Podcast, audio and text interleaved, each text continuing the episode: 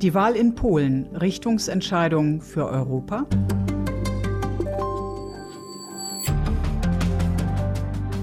Am 15. Oktober werden in Deutschlands größtem östlichen Nachbarland Polen beide Kammern des Parlaments neu gewählt. Es ist eine Wahl, die über Polen hinaus Bedeutung hat. Denn wenn die nationalkonservative Regierung im Amt bestätigt wird, wenn jene Kräfte gestärkt werden, die das Projekt und die humanistischen Werte der Europäischen Union offen in Frage stellen, dann geht es auch um die Zukunft der EU. Darüber spreche ich mit Piotr Buras. Er leitet das Warschauer Büro des European Council on Foreign Relations. Guten Tag, Herr Buras. Guten Tag. Mattei fragt. Ein Podcast mit Sabina Mattei. Herr Buras, wir zeichnen dieses Gespräch im ARD-Studio Warschau auf. Und hier in der polnischen Hauptstadt haben am 1. Oktober, also vor einigen Tagen erst, rund eine Million Menschen für einen Machtwechsel demonstriert. Sind die düsteren Prophezeiungen zum Wahlausgang, die ich gerade zitiert habe, sind die überhaupt äh, angemessen oder sind die verfehlt? Ich glaube, es steht tatsächlich sehr viel auf dem Spiel bei dieser Parlamentswahl und die, diese düsteren Prophezeiungen beziehen sich auf ein Szenario, das nicht auszuschließen ist, nämlich dass die äh, Partei Rechten Gerechtigkeit, PiS, tatsächlich an der Macht bleibt. Wahrscheinlich nicht mit einer absoluten Mehrheit, äh, wie das in den vergangenen acht Jahren der Fall gewesen ist, aber doch mit einer ausreichenden Mehrheit. Ähm, um die äh, Regierung zu bilden, aber dieses Szenario muss sich nicht bewahrheiten. Und äh, das ist natürlich etwas, was Polen äh, zum Beispiel von Ungarn äh, unterscheidet, dass äh, der Ausgang dieser Wahl absolut offen ist. Und insofern bin ich der Meinung, dass tatsächlich, wenn, wenn die PiS an der Macht bleiben sollte, da mm, müssten wir mm, um, die, um die Zukunft der polnischen Demokratie bangen, äh, weil äh, eine weitere Machtkonsolidierung äh, durch diese nationalpopulistische Partei würde den, der Demokratie in Polen einen großen Schaden erweisen. Sollte es aber mm, dazu nicht kommen, dann wird Polen ein naja, Experiment wagen. Das wird ein neues Kapitel der vage zu behaupten, der europäischen Geschichte, äh, der Demokratiegeschichte in Europa sein, nämlich man wird versuchen, den Illiberalismus zurückzudrängen, zu überwinden. Das, das hat keiner in Europa noch versucht.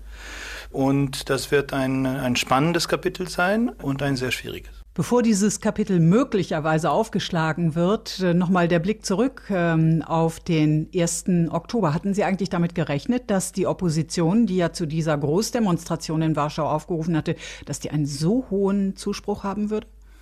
Ich habe schon äh, damit gerechnet, dass diese eine Million oder vielleicht etwas weniger, etwas mehr, das spielt eigentlich keine so große Rolle, auf die Straßen gehen würden, weil die äh, Wählerschaft von Donald Tusk, von dem Oppositionsführer, heute schon zwei Wochen oder mm, also der, der, diese Demo hat zwei Wochen vor der Wahl stattgefunden, sehr stark mobilisiert war. Das sind eine Million Wähler von, äh, von ganz Polen. Äh, die sind angereist mit, mit Bussen, mit äh, Zügen. Die sind mobilisiert worden und das sind Leute, die tatsächlich äh, zur Wahl gehen werden und, und insofern hat mich nicht gewundert, dass, dass sie ähm, auch diese Entscheidung getroffen haben, an dieser Demo äh, teilzunehmen. Das Problem ist nur, dass ein Teil der Wähler, ähm, auch der Oppositionswähler, äh, gar nicht so stark mobilisiert ist wie, wie diejenigen, die auf die Straßen in Warschau gegangen sind. Welche denn?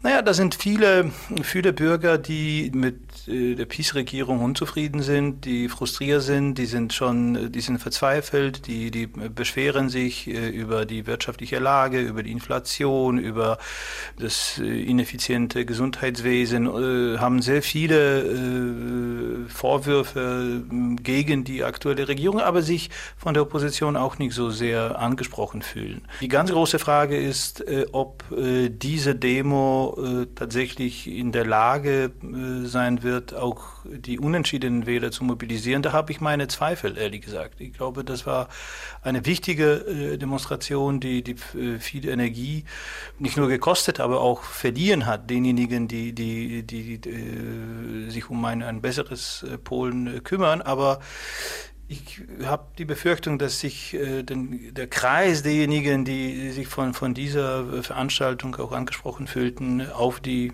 bereits äh, überzeugten äh, Tusk-Anhänger begrenzt ist. Das waren ja recht unterschiedliche Gruppierungen, da, deren Vertreter da am 1. Oktober auch aufs Podium traten und Reden hielten. Also neben Donald Tusk, den Sie gerade genannt haben, den Chef der liberalen Bürgerplattform, ähm, sind das ja auch zwei Parteienbündnisse links, der dritte Weg und die neue Linke. Haben diese, hat dieses Bündnis eigentlich sowas wie einen kohärenten Entwurf, programmatischen Entwurf, auf dessen Grundlage sie regieren könnte? Naja, einen kohärenten Entwurf äh, gibt es vielleicht noch nicht, äh, aber ich glaube nicht, dass das das größte Problem ist. Also ich glaube, diese Parteien können sich auf einen gemeinsamen Plan äh, verständigen. Sie haben in, in groben Zügen ist dieser, dieser Plan auch bekannt also, und die, die sind sich auch einig, dass die, die oberste Priorität die Wiederherstellung der Rechtsstaatlichkeit in Polen ist und ähm, eine starke proeuropäische Orientierung einer eventuell aktuellen gemeinsamen Regierung. Und das ist schon eine, eine wichtige Grundlage für, für, für andere Projekte und äh, auch wenn es um die Energiepolitik geht oder wahrscheinlich weniger Steuerpolitik oder Sozialpolitik. Aber da gibt es schon genug äh, Gemeinsamkeiten, die die, die Kompromisse, nötigen Kompromisse in der Regierung erleichtern würden. Das, das größere Problem ist, äh, sollten wir schon von der Zukunft sprechen und von einem Szenario, in dem eben eine, eine liberal-demokratische Regierung äh, an der Macht ist.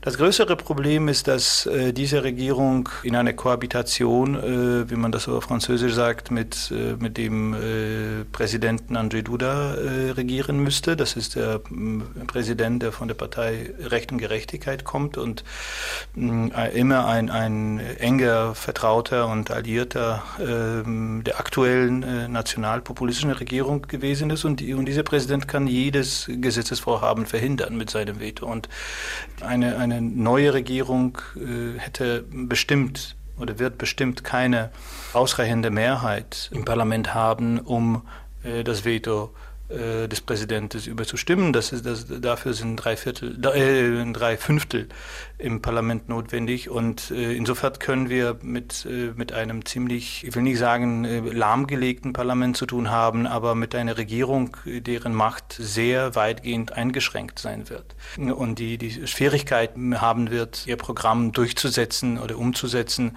äh, sollte eben ein, ein solches Regierungsprogramm irgendwann entstehen.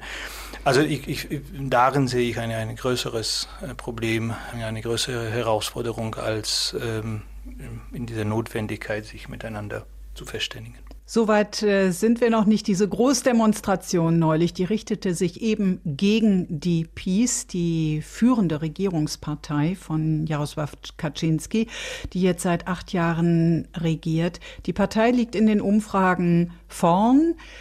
Warum ist sie nach acht Jahren an der Regierung immer noch so beliebt? Die Partei ist beliebt bei einem Teil der polnischen Bevölkerung, der heute wesentlich kleiner ist als noch vor vier Jahren. Vor vier Jahren äh, bekam äh, die Partei Recht und Gerechtigkeit über 40 Prozent der Stimmen, 43 Prozent der Stimmen bei einer Wahlbeteiligung über 60 Prozent. Heute kann die Wahlbeteiligung möglicherweise niedriger sein und der Anteil der PiS ähm, an Stimmen noch wesentlich weniger, einige Prozentpunkte weniger als vor vier Jahren. Also ich glaube, das ist ja, das muss man auch äh, sehen, dass, äh, dass die äh, dass die Partei schon ihren Zenit äh, überschritten hat. Aber die Partei bleibt äh, natürlich beliebt bei einem Teil der, der Bevölkerung, weil die wirtschaftliche Lage in Polen noch sehr gut ist. Selbst wenn wir eine hohe Inflation haben, das, das vielen in Polen zugesetzt hat und, und daraus resultiert auch ein, ein gewisses Unbehagen an der, an der Regierung und an der, an der Gesamtsituation. Aber viele äh, haben äh, das Gefühl, dass sie der Partei etwas zu verdanken haben. Also die, die haben äh, soziale Wohltaten zu verdanken, die Einführung des Kindergeldes, die Anhebung des Mindestlohns. Äh, das ist, womit man die, diese Partei assoziiert. Aber für einen Teil der, der PiS-Wählerschaft oder der polnischen Bevölkerung ist es auch wichtig, wofür diese Partei ansonsten steht. Das sind die, die konservativen äh, Werte, das ist die Souveränität, die, die, die nationale Souveränität die die Partei behauptet, zu, zu verteidigen. Das ist der europakritische äh, Kurs, der, hm, da muss man differenzieren. Die Partei ist nicht gegen die EU-Mitgliedschaft äh, Polens, aber ist dezidiert äh, europakritisch oder EU-kritisch und Deutschland-kritisch. Und das hat auch in einem Teil der polnischen Gesellschaft durchaus verfangen, ja. Sie haben ja vorhin schon die Vokabel ill oder den Begriff illiberale Demokratie ins Spiel gebracht. Ähm, das ist ein Begriff, der, ich glaube, zuerst in Ungarn äh, geprägt wurde. Sie wenden ihn bereits auch auf Polen an. Also warum stößt denn diese Aushöhlung der Gewaltenteilung, die wir in den letzten Jahren gesehen haben, insbesondere diese Untergrabung der Justiz, warum, warum stören die Stammwähler der Peace sich daran nicht? Das geht doch auch um ihre Freiheitsrechte. Ja, das wird vielleicht nicht so äh, gesehen. Also da sind äh, Dinge, Rechtsstaatlichkeit, äh, die äh, politischen Freiheiten, das sind Dinge, die ziemlich lange erodieren. Äh, das ist, äh, das, das, sieht man den, den Niedergang dieser Standards der Demokratie, der Rechtsstaatlichkeit sieht man nicht sofort. Man, manchmal sieht man ihn gar nicht, bis das irgendwann zu spät ist. Ich glaube, viele Peace-Wähler äh, kümmern sich um diese institutionellen Fragen äh, nicht so sehr. Die sind auch, man muss auch berücksichtigen, dass die Partei auch das öffentliche, die, die öffentlichen Medien kontrolliert, äh, das öffentliche Fernsehen. Rundfunk und die, das sind sehr starke Propagandainstrumente der, der, der Regierung, die jeden Tag äh, zur Anwendung kommen, die eingesetzt werden, um den Leuten klarzumachen, dass das alles, was, was in Polen passiert, inklusive äh, die Reformen, die sogenannten Reformen der Justiz, alles im Interesse der, der, der Polen liege und zum Ziel hätte, das alte Establishment von der Macht fernzuhalten und die Missstände der Vergangenheit zu überwinden. Also das sind ein Teil der, mm, der polnischen Gesellschaft ist äh, sehr stark von, von dieser Propaganda auch beeinflusst. Ein äh, Thema, das die Peace in diesem Wahlkampf mobilisiert hat, äh, sie hat die Bekämpfung der ungeregelten Migration zum Wahlkampfthema gemacht. Also sie hat Polen sozusagen zum Bollwerk oder letzten Bollwerk ähm, der Überfremdung Europas erklärt, könnte man sagen. Und dann wird bekannt, äh, dass mutmaßlich Arbeitsvisa gegen Schmiergeld vergeben worden sind, sein sollen in einigen Konsulaten, polnischen Konsulaten im Ausland. Die Regierung steht als Lügnerin da, aber in den Umfragen liegt sie weiter vorn. Also das kreiden ihr ihre Unterstützer nicht an. Nein, weil, äh, aber das lässt sich leicht erklären. Also wir haben eine geteilte Öffentlichkeit in Polen ne? und, und das hat auch mit den äh, äh, bereits erwähnten so, schon eine Situation äh, in der Medienlandschaft zu tun. Äh, die, die öffentlichen Medien sind äh, in der Hand der Regierungspartei und natürlich, wie, so wie das in den vielen anderen Ländern auch der Fall ist, die so polarisiert sind wie Polen in den Vereinigten Staaten, das ist vielleicht das beste Beispiel. Wir leben in, in, in zwei unterschiedlichen medialen Bubbles. Äh, und die, die, die haben den Visaskandal angesprochen. Das ist ein Riesenskandal, wo tatsächlich Regierungsvertreter, Politiker, möglicherweise auch Beamten äh, in, äh, verwickelt waren in, in, in eine Korruptionsaffäre. Wir wissen noch nicht, wie, wie, wie groß das Ausmaß dieser, dieser, dieses Skandals ist, aber mh, an sich ist es ja tatsächlich etwas Präzedenzloses. Aber die Informationen über diesen Skandal drängen zu der Peace-Wählerschaft äh, kaum durch.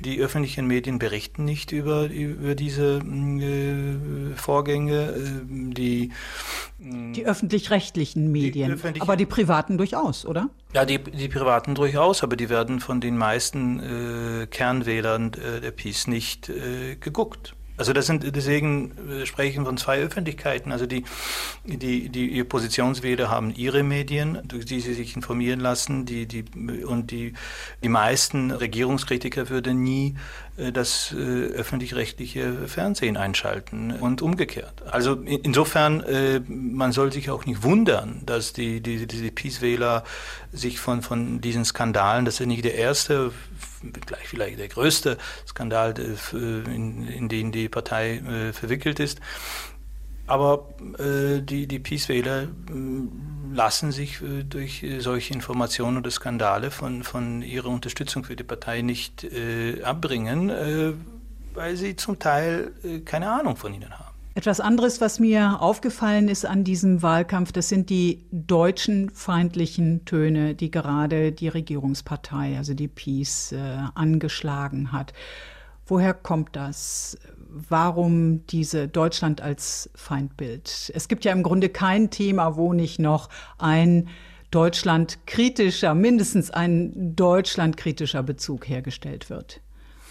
Ja, also Deutschland ist tatsächlich äh, zum äh, wichtigen Objekt in diesem Wahlkampf geworden. Nicht zum ersten Mal, aber vielleicht äh, noch nie hat diese hm, Kampagne äh, dieser, dieses Ausmaß erreicht wie wie, wie in diesem Jahr. Das ist zum Teil ähm, darauf zurückzuführen, dass diese Deutschlandkritik, ich meine nicht Deutschland-Hass, aber Deutschlandkritik kann bei Wählern verfangen äh, über die Peace-Wählerschaft hinaus. Deutschland hat sich diese Kritik eingebrockt äh, durch die Unterstütz Unterstützung für die, die Pipeline äh, Nord Stream 2, für die verfehlte Ostpolitik, für die äh, Russland-zentrierte Politik, für die ähm, auch äh, Nichtbeachtung der äh, oft äh, ernstzunehmenden Stimmen der Kritik aus Mittel- und Osteuropa, inklusive Polen. Also es gibt in, der in der polnischen Gesellschaft, in den polnischen politischen Eliten ein, ein ziemlich ja, breit angelegtes Gefühl, dass, die, dass Polen von Deutschland äh, nicht ernst genommen worden ist und äh, auf Polen nicht gehört wurde, selbst wenn das eigentlich äh, notwendig gewesen wäre.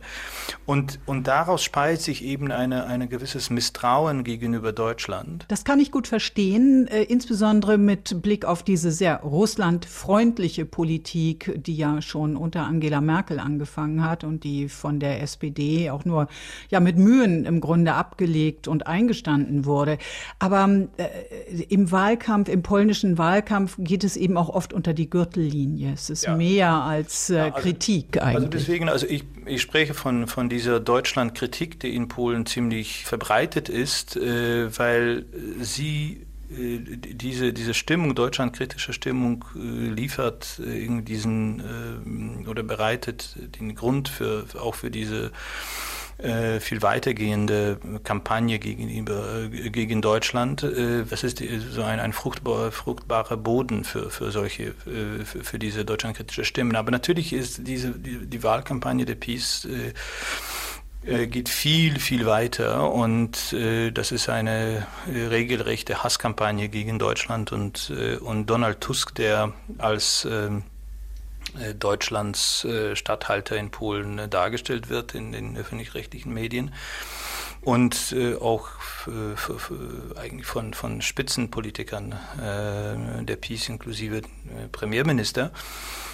und diese Kampagne würde ich sagen, äh, ist damit verbunden, dass ein Teil, ein kleiner Teil der polnischen Bevölkerung tatsächlich sehr deutschlandkritisch, wenn nicht feindlich äh, ist. Äh, und das ist die Wählerschaft, die für die Peace besonders wichtig ist. Das sind, die, das ist ja, das sind ein paar Prozent, ein paar Prozentpunkte wahrscheinlich, auf die es ankommt, aber äh, die Partei kann sich äh, es nicht erlauben, auf diese, auf diese Wähler zu verzichten und sie versucht, sie zu mobilisieren, auch weil sie die Befürchtung hegt, dass wenn sie das nicht mag, dann machen das die anderen, das zum Beispiel die, die extreme rechte Partei Konföderation.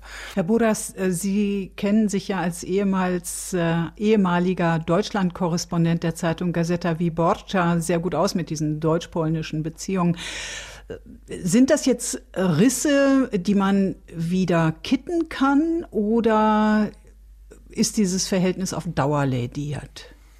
Also ich glaube, diese Verstimmungen oder Konflikte der, der letzten Jahre und auch diese antideutsche Hasskampagne in Polen Aber auch die, die verfehlte äh, deutsche Ostpolitik, äh, man muss das ein bisschen in diesem breiteren Zusammenhang sehen, die haben schon Spuren hinterlassen. Also das ist, äh, das wird nicht so äh, leicht, alle diese Risse äh, so schnell zu heilen.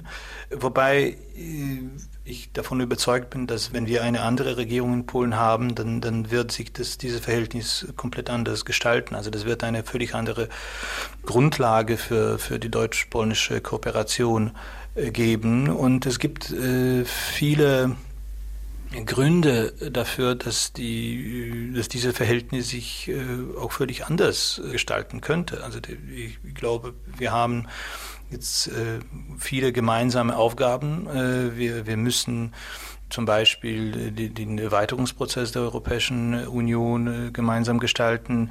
Wir müssen auch gemeinsam darüber nachdenken, wie wir unsere äh, Wirtschaftssysteme reformieren. Also Polen und Deutschland sind äh, miteinander sehr stark verflochten wirtschaftlich und beide Länder müssen eine, eine tiefgreifende wirtschaftliche Transformation jetzt durchmachen und wir wären gut beraten, das irgendwie gemeinsam zu koordinieren und, und sich abzustimmen zustimmen, äh, weil das in unserem beiderseitigen Interesse liegt.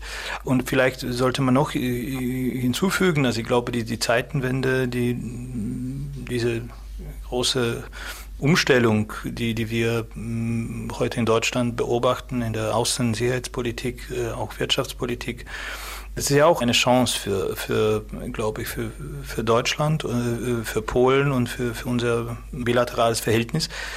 Die muss aber von beiden Seiten besser genutzt werden, weil bisher ist es leider nicht passiert. Sie haben vorhin gesagt, dass die Peace eine EU-kritische Partei sei, aber nicht aus der EU raus wolle. Was für eine EU wollen die denn? Äh, mein Eindruck ist, dass die PiS eine EU will, die es nicht geben kann. Also dass eine EU, die einerseits all diese Vorteile die wir heute genießen können, bereitstellt, gleichzeitig aber die, die nationale Souveränität in diesem klassischen Sinne, im Sinne von fast Autarkie, der Mitgliedsländer garantiert. Das ist, das ist nicht möglich. Man kann, man kann nicht beides haben. Man kann nicht mm, diesen, äh, dieses Niveau von, von Solidarität, äh, Verflechtung und äh, wechselseitigen Unterstützung unter den Mitgliedstaaten haben, ohne auf einen Teil der der Souveränität zu verzichten. Aber was Peace haben möchte, ist ein, eine EU, die sich eigentlich auf den gemeinsamen Markt beschränkt aber trotzdem diese, diese Vorteile äh, mit sich bringt, die wir bisher genossen haben. Und ich glaube, das ist, das ist eine Illusion, das wird nicht kommen, aber das kann man natürlich versuchen, den Leuten so lange einzureden, bis sie glauben, dass, äh, das ein erreichbares Ziel ist. Kann der Ausgang dieser Parlamentswahl in Polen denn die Einheit der EU gefährden? Ich glaube, die, die Europäische Union ist, ist, vielen zentrifugalen Kräften ausgesetzt und von Polen fängt viel ab, aber äh, wahrscheinlich ist Polen äh, nicht ein Land, das jetzt die, die, die Europäische Union von innen äh, zersetzen könnte. Ich hoffe, dass Polen die Einheit äh, der Europäischen Union nicht äh, äh, gefährden wird, aber ich würde natürlich die, das Ausmaß dieser Herausforderung nicht unterschätzen. wir hatten die Wahl in der Slowakei, wo die Populisten gewonnen haben unter äh, Robert Fico. Wir haben die Regierung in Ungarn, wir haben die extremen Rechten an der Macht in Italien. Und äh, also die, die Lage insgesamt in Europa ist, ist, ist sehr labil äh, politisch und äh, Polen äh, kann, kann diese Balance äh, in eine oder andere Richtung äh, verschieben. Und insofern ist Ausgang dieser Wahl natürlich auch für die, für die Einheit Europas oder für die Kohäsion Europas, den Zusammenhalt Europas wichtig. Vielen Dank, Herr Buras. Dankeschön. Polen vor der Wahl am 15. Oktober, das war das Thema im Gespräch mit Piotr Buras, dem Leiter des Warschauer Büros des European Council on Foreign Relations. Wenn Sie das Thema vertiefen wollen, dann sei an dieser Stelle der Podcast in Polen vor der Wahl der ARD-Korrespondenten in Warschau Christine Joachim und Martin Adam empfohlen. Sie finden alle Folgen in der ARD-Audiothek. Am Mikrofon verabschiedet sich Sabina Mattei. Auf Wiederhören. Mattei fragt ist ein Podcast von RBB24. Alle Folgen gibt's in der ARD Audiothek und unter rbb24inforadio.de slash podcasts.